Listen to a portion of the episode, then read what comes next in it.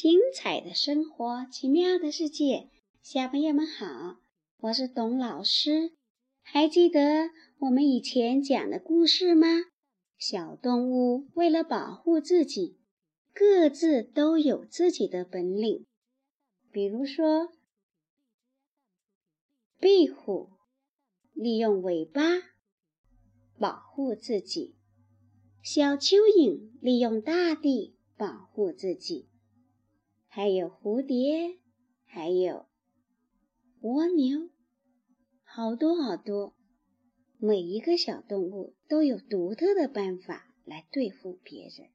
今天我们来讲一个新的动物，它是海洋里的乌贼。乌贼用什么来保护自己呢？我们来开始讲顽皮的乌贼这个故事。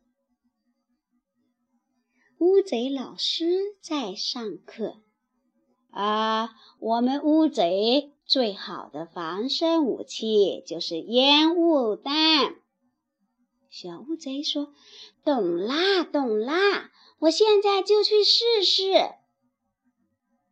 小乌贼遇到一条大黄鱼，他想。哟，这条大黄鱼张着大嘴，一定是想吃我吧？于是，小乌贼就放出一颗烟雾弹。接着，小乌贼又遇到一条海鳗，他又想：哇，这条海鳗长长的，像一根绳子，它它是不是要绑住我呀？于是。小乌贼又放出一颗烟雾弹。后来，他又遇到了海龟和水母，每次他都要放出烟雾弹来保护自己，然后得意的逃跑。这时，小乌贼的前面出现了一条鲨鱼，那条鲨鱼直向小乌贼冲来。速度非常快！天哪，真正的敌人出现了。可是，小乌贼的烟雾弹已经用完了。幸亏乌贼老师游过来，放了一颗烟雾弹，才救了小乌贼。小乌贼说：“哦，我以后再也不随便放烟雾弹了。”小朋友。大自然的很多动物都是用自己独特的办法去对付敌人、保护自己的。那你还知道还有哪些动物的防身方法呢？请你说一说。动物界的小动物靠自己来保护自己，那我们小朋友呢？是靠爸爸妈妈、爷爷奶奶还有老师们保护我们的。